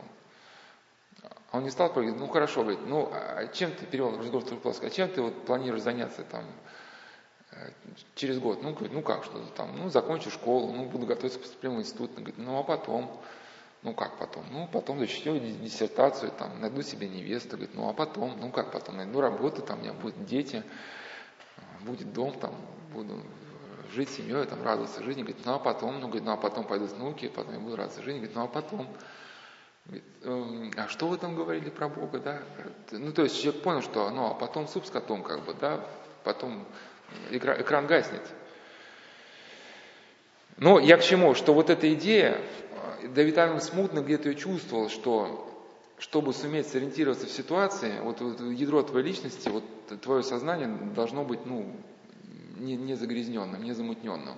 Опять же, здесь я говорю, что наша позиция не имеет ничего общего с этим, этом, э, там же, кто там, Брюс Ли, там, освободи свой разум, да, сознание как вода. Хотя у Давида там вы были в смысле сознание как вода, но это, но это не, не наш путь.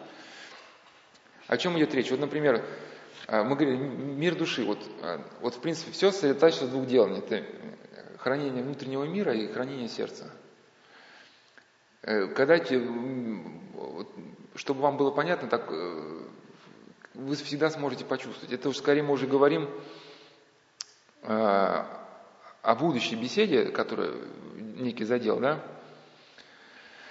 что когда э, человек а, ну, во-первых, про, про внутренний мир. Про внутренний мир. Когда человек хранит свой внутренний мир, он всегда может почувствовать вот этот тот момент, когда, когда ситуация значит, становится опасной, либо она грозит ему внутренним разложением. Он, ну, когда здесь разграничить внутренний мир и сердце, да, потому что, ну, он просто начинает терять внутренний мир и понимает, что ситуация неверная. И, и э, в своей ежедневной исповеди перед Богом, вот в исповеди в храме очищает свое сердце, да, ну, опять же говорю, здесь сложно пресс разницу – и вновь приобретает способность дальше реагировать на ситуацию. Вот могу такую аналогию привести, когда я был в Израиле, там в аэропорту, там уже у них э, стоят эти специальные машины, у, у нас их нет, на, на взрывчатку, на анализ взрывчатки. Как они называются-то, не, не помню.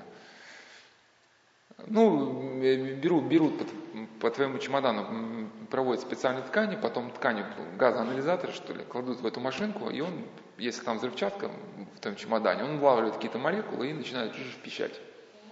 Да-да-да. Ну, у нас нет, ну, в Израиле есть, потому что там взрывы же, да. Да, да, да, да, да. И вот там это есть. И, э, ну, то есть, отчасти потому что, значит, я к чему, что вот это, так как этот аппарат а, правильно настроен, он способен уловить примесь, примесь опасного, казалось бы, там, где внешне никакой ситуации деструктивно не видно.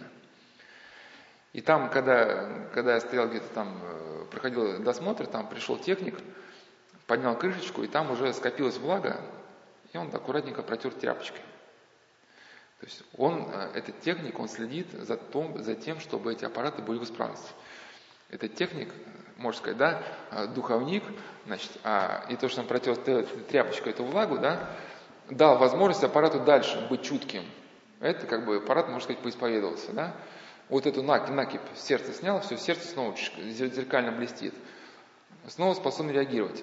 Хотя, а, и, и опять же, почему здесь важно внутреннее сердце?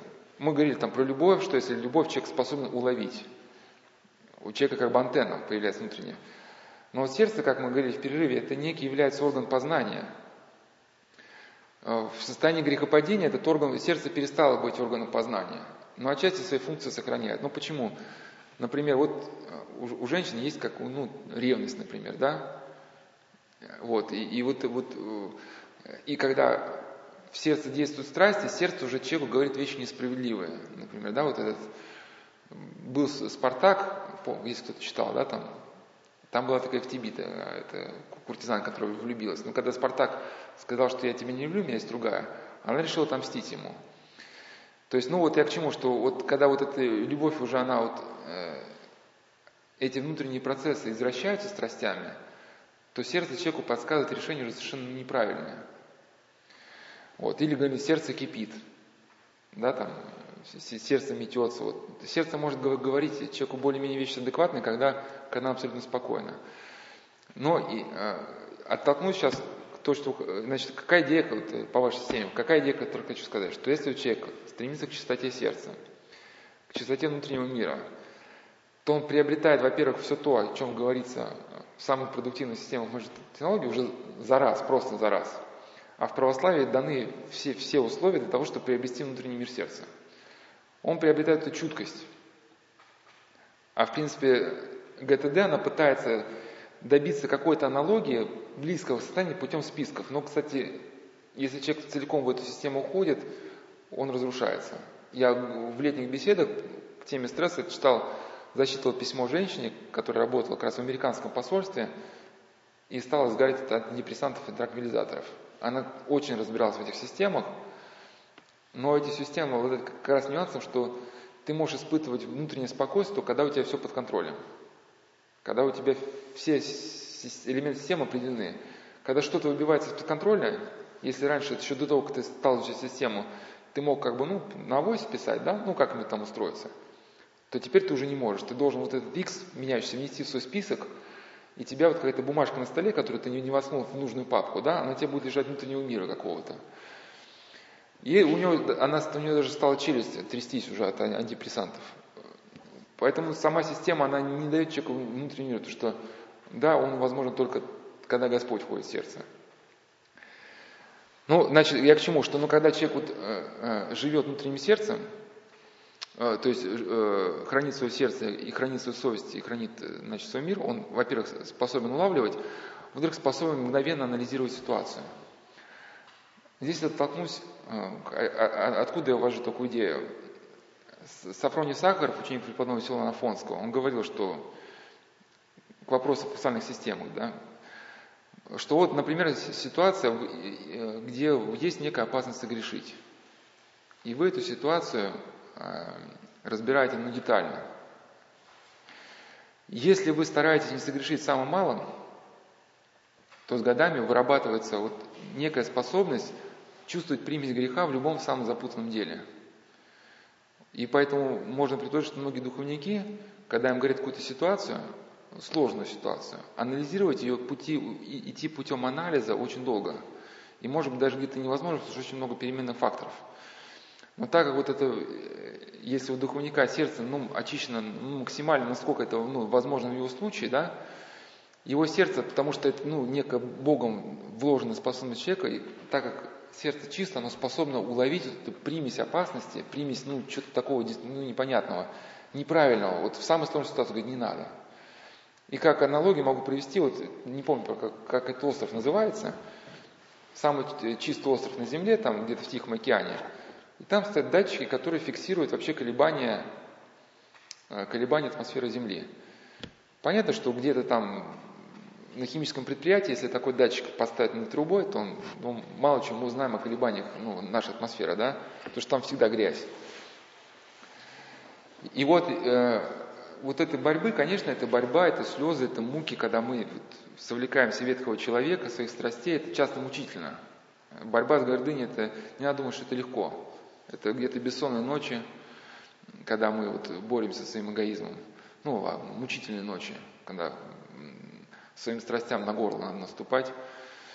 Но в итоге даже человек, который вот он, он борется, вновь себя очищает, вновь приобретает способность слышать, чувствовать, видеть, вновь видит, потом снова эту способность трачивает, вновь себя очищает, и в итоге его движение становится все более отточено, отточено, отточено.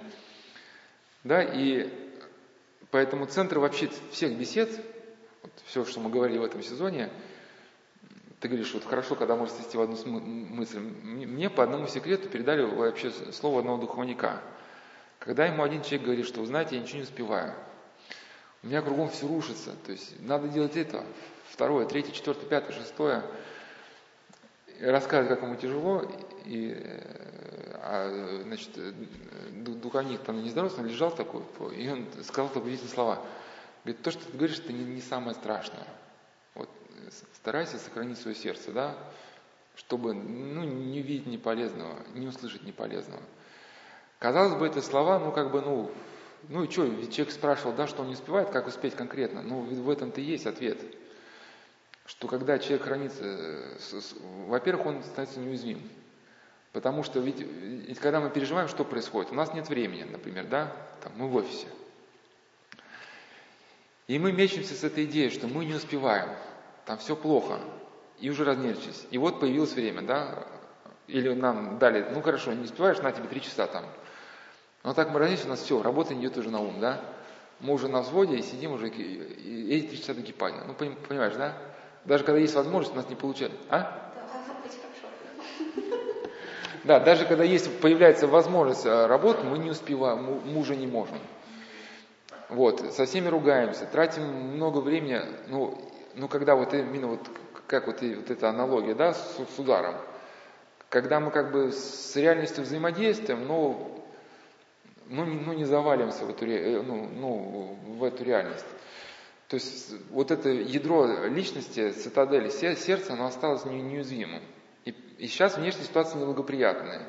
Но когда ситуация стала благоприятной, мы тут же мгновенно можем перейти как бы, ну, дальше, ну, в наступление, дальше что-то ре, реализовывать.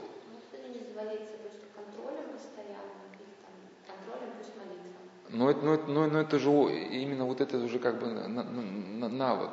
Э, это опыт. Долгие тренировки, и там уже, наверное, почувствуешь, когда... Вот, Маша правильно говорит, что, что, что вот а, идея смысла, но это скорее уже, это скорее уже завтрашняя беседа.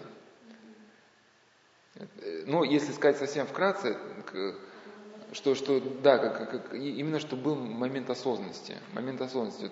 Как вот это говорил все знаменитый человек из ванной, у него иногда такие сентенции, которые прям хочется записать. Ты знаешь, что такое человек из ванной? Он уже как уже стал некой, некой знаменитостью. Он рассказал, что в моей раньше жизни было очень много бессознательного. И я раньше издевался над людьми, ну, как бы мне казалось это смешным. То есть они были в магазине, например, чего ты смеешься?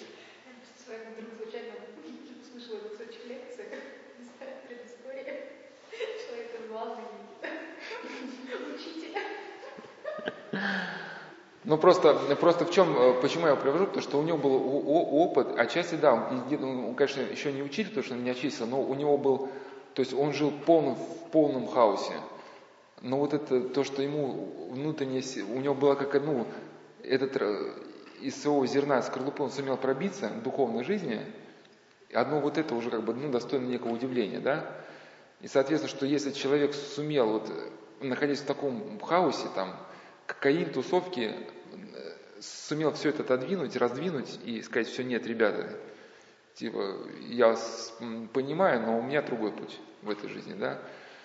И когда, и когда он, он сейчас как бы ему трудно, но он, он старается этим путем идти, это как бы вызывает как бы чувство уважения все-таки. Он даже, особенно вот его мысли, что когда он раньше, он не мог, ну, там, представить, как там без кокаина, без алкоголя проводить время, а когда он пожил ну, на Соловках, и когда приехал в город, и когда говорит, что мое сознание, оно э, не замутнено никакими психоактивными веществами, и ты можешь общаться с людьми, как бы, да, там, ну, как-то воспринимать, так, вот как бы, вот оно, ну не знаю, как, ну какое-то счастье просто. И когда он пришел там к родственнице, говорит, ну давай за, за возвращение, там немножко венца, ну попили, и венцо как бы, раньше к этому сам стремился а обволокло, и он уже не может воспринять собеседника, не может воспринять ситуацию, понимаешь, что чуть, бррр, надо как-то быстрее из этого ходить. В общем, он говорит, что раньше он было много бессознательного, даже сам не понимал, что это делать. Может, это демоническое, но не с детства такое было, не знаю. Ну, например, в магазине стоят в очереди, там, пробивать. И вот от, в радио шутки говорит, знаете, я видел, что человек что-то в карман свистнул, он вор какой-то там. Раз там сразу вызывает охрану этого человека, там, а он развлекать стоит. Ну, как бы, да, там. И... Это очень смешно, я вспомнил случай, вот один бабушку так обвинили, она от сердечного приступа, прям там уже умерла в этом же магазине. То есть... Вот, но мне, это, мне, мне эта ситуация не смешная, просто он говорит, что в, нем, в его жизни было много бессознательного очень. Но потом он, он испугался, почему? Потому что... Ему повезло, в принципе, что не было такой бабушки, опять же. Да у него много чего в жизни было, там и... Это, это, как, как он... Как это сильно говорит, как, как я выжил, можем знать только мы с тобой. Вот э, как он выжил, знает только он и, и сам Господь Бог, да, потому что вот из его жизни вырваться, вот как бы, не знаю, это, это какое-то чудо Божие должно произойти. И и вот некий момент, да, что, что если раньше он издевался просто над людьми в шутку, то потом поймался на мысли, что вот это бессознательно перекинулся и на его близких уже. И что уже над близкими друзьями он поймался, что он тоже начинает издеваться уже. И понял, что жизнь начала рушиться. Ну, я говорил, что если раньше в моей жизни я хотел красивой жизни, там, эстетики, там, костюм, красивые тусовки, красивые слова, там, красивые жесты, то потом я даже посмотрел в зеркало, там, 103 килограмма, там, заплывшее жиром лицо, там, значит, ни денег, ни эстетики, ни красоты, ни моды, ничего. И он понял, говорит, и, и, и, и я стал понимать, что в моей жизни должно появиться больше сознательного. И он сам своему уму пришел, почему я эту фразу привожу, говорит, ну чтобы твой поступок был в корне, ну вот если проследить мотивы твоего поступка сознательным, он должен был выходить только из христианского мировоззрения. Потому что христианское мировоззрение дает тебе некую основу, из которой ты можешь ну, э, выводить самые, самые мельчайшие свои жесты, да, вот там, как посмотреть, как сказать, у тебя как бы есть осознанная мотивация вот для любого самого маленького поступка. Говорит, а этическое мировоззрение не, не дает такой основы. Если ты живешь с этическим мировоззрением, все равно твои, твои действия будут все теми же бессознательными. Почему это важно именно к разговору офиса? Не знаю, успею на следующем занятии разобрать фильм «Нерв». Этот фильм «Нерв» мне, кстати, помогала разбирать та самая девушка-юрист из большой компании. И когда она разбирала фильм «Нерв», там, значит, выписывала какие-то... У меня я не смотрю фильмы, выписывала цитаты, она, значит, комментировала еще по поводу своего, своей работы. Когда человек находится в состоянии загона, когда там все плохо, или вот как бы он спешит, как раз его поступки начинают становиться бессознательными. Он, когда от него требует ответ, он отвечает первое, что придет в голову. Или когда в безвыходной ситуации, он делает первое, что придет на ум. Или что тебе говорят твои инстинкты. Соответственно, в этом какая опасность? Что твои поступки, твои слова будут неправильными. Ведь это решение тебе кто-то может навязать. И в момент, когда ты в загоне, это решение просто всплывет, да? Это могут действовать твои страсти, это, там, это могут делать, что угодно может произойти. И вот я просто пример рассказал, что когда она пришла на совещание в состоянии загона, ее спросили, кто виноват. И у меня было только две максимум в сознании. Это соврать или указать на того человека, который, первый, ну, который мне казалось, что он действительно виноват. Я сказал, виноват, виноват Иванов. А потом, разобрав ситуацию на дне, я поняла, что он-то в принципе не виноват. Проблема была в другом. Но в тот момент я лишена была способности творчески среагировать на вопрос начальства. А вот если бы человек хранил, да, вот старался бы как-то, ну, хранить сердце, он бы в нужный момент сумел бы сориентироваться. Я к чему? Что вот, да, человек хранит сердце. Сегодня его пробили, например, да? Но я часто эту идею привожу, она, наверное, универсальна. Там, вас в, в поединке пробили. Но вот надо вернуться домой, не просто залить водкой вот эту вот там идею, вот, чтобы я сказал начальнику, поставил Иванова, как все плохо. Что по максимуму можно исправить, там, да, там, не знаю, потом разобрать ситуацию, написать докладную записку начальнику, там, поговорить с Ивановым, ну, что там ситуация разная. Главное осознать, что вот почему ситуация прошла, я была в состоянии загона. И если ситуация осознанна, да, на основании христианского мировоззрения, бессознательно начинает уходить. Если ситуация разобрана один, второй раз, да, в третий раз, как, к чему говорили про доминанта? Доминанта тут же представляет человеку мгновенно прошлый опыт, когда вы попадаете снова в ту ситуацию, в которой когда-то прокалывались. К начальнику он говорит, кто виноват? У вас же мгновенно включается доминанта, да, это, и, и весь мгновенно вам предоставляется прошлый опыт – вот в прошлый раз я, я ответил в состоянии загона, и я там человека подвела. Сейчас я тоже нахожусь в состоянии загона, поэтому, скорее всего, мое решение, которое я сейчас скажу, будет неверным. И впоследствии в состоянии спокойно я пойму, что, в чем оно было неверным. И тут тогда мне нужно сказать, вы знаете, сейчас я не в состоянии ответить на ваш вопрос. Если это возможно, давайте я подготовлю какие-то материалы, обдумаю. Ну, если я, честно говоря, не знаю, может не всегда так возможно, я, наверное, так бывает отвечаю.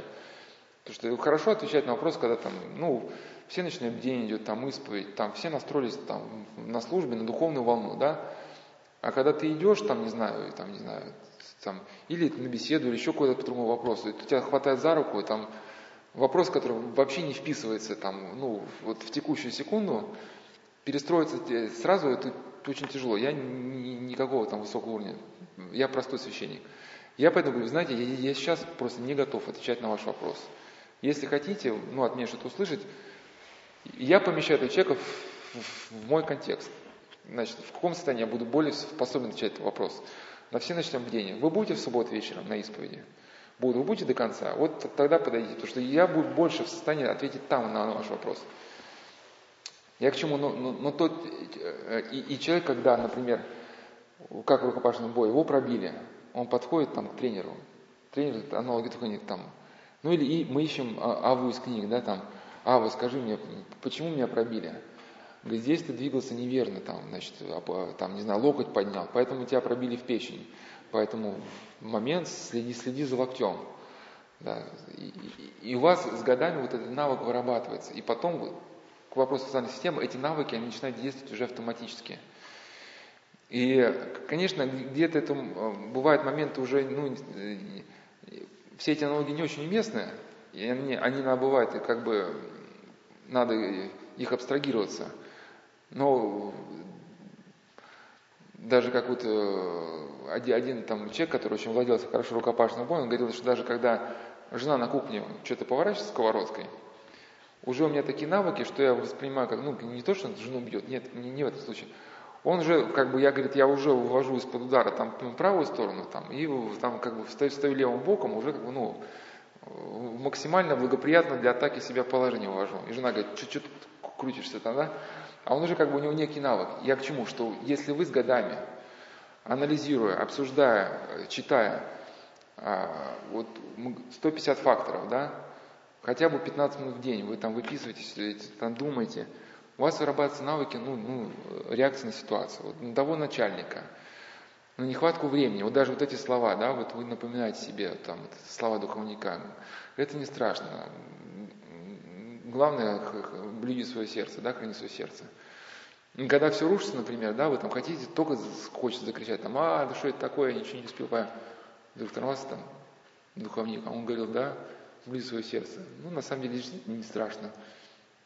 Вот. Ну, а остальное уже как бы на, на, на следующий, на следующий раз, наверное, уже перенесем.